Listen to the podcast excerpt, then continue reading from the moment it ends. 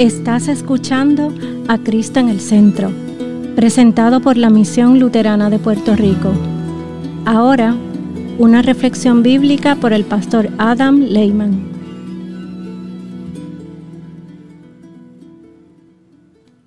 Una lectura de 1 Timoteo, capítulo 2, versículos 1 a 6. Ante todo, exhorto a que se hagan rogativas, oraciones, peticiones y acciones de gracias por todos los hombres, por los reyes y por todos los que ocupan altos puestos, para que vivamos con tranquilidad y reposo, y en toda piedad y honestidad.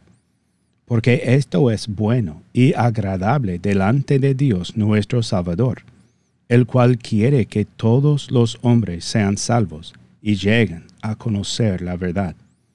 Porque hay un solo Dios y un solo mediador entre Dios y los hombres, que es Jesucristo hombre, el cual se dio a sí mismo en rescate por todos, de lo cual se dio testimonio a su debido tiempo.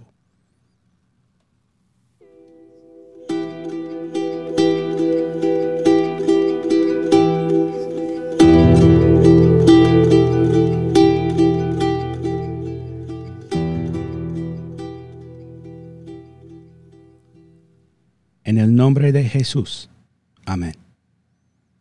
En esta parte de su carta a Timoteo, Pablo da instrucciones para organizar el culto público de la iglesia, a fin de que todo se haga fielmente y en buen orden. Y comienza hablando de la oración. Él escribió, ante todo, exhorto a que se hagan rogativas, oraciones, peticiones y acciones de gracias por todos los hombres. Esto nos enseña la gran importancia de la oración. De hecho, es de primera importancia. Cuando nos reunimos, oramos unos por otros, llevamos las cargas de los demás a través de la oración en nombre de nuestros hermanos y hermanas en Cristo, nos acercamos a nuestro Padre, sabiendo que Él escucha nuestras oraciones y sabiendo que Él se alegra de que le pidamos misericordia. Pero no solo llevamos las cargas de los demás, también nos unimos a las celebraciones con nuestros hermanos creyentes. Y nuestro Señor también se alegra cuando volvemos juntos a darle gracias por su fidelidad y por los buenos regalos que nos hace. Pero la oración es mucho más que lo que ocurre dentro de la familia de la fe. También oramos por quienes ocupan posiciones de autoridad sobre nosotros, por los funcionarios públicos, por los que aún no han llegado a la fe en Jesucristo, como Señor y Salvador. De hecho, oramos por todas las personas en todas partes. Y San Pablo dice aquí, en su carta a Timoteo, que esto es bueno y agradable delante de Dios nuestro Salvador, el cual quiere que todos los hombres sean salvos y lleguen a conocer la verdad. Cuando nos reunimos, como estamos reunidos ahora mismo, para ofrecer rogativas, oraciones, peticiones y acciones de gracias por todos los hombres. Estamos realizando el mayor servicio público que podemos hacer en, nombre de nuestra comunidad. No debemos pensar que nuestras oraciones no importan o que las oraciones de San Pablo o San Timoteo eran más eficaces que nuestras oraciones tú debes orar con fervor, sin dudar de que tu Padre Celestial escucha tus oraciones y que se alegra de oírlas. Tu oración es tan valiosa para Dios como la oración de cualquier santo. Tus oraciones nunca se piden en vano. Dios escucha tus oraciones y las trata con gran atención.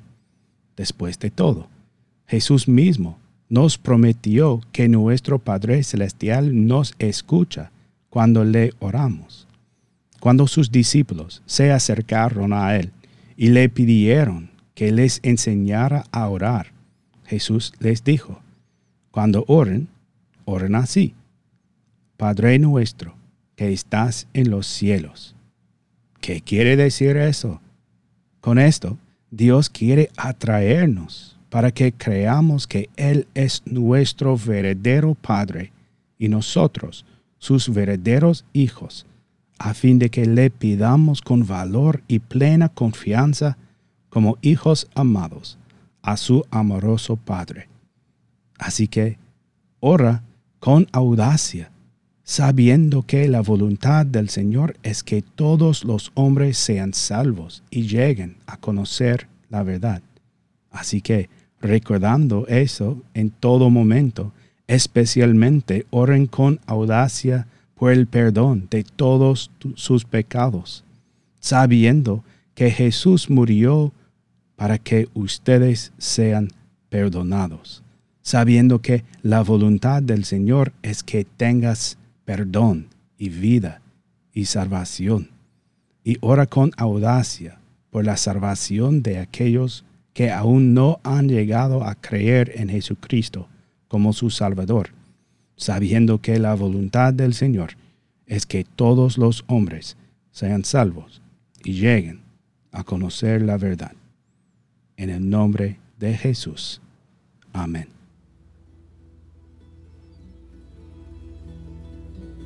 Esta ha sido una presentación de la Misión Luterana de Puerto Rico, a Ministry of the Lutheran Church, Missouri Synod.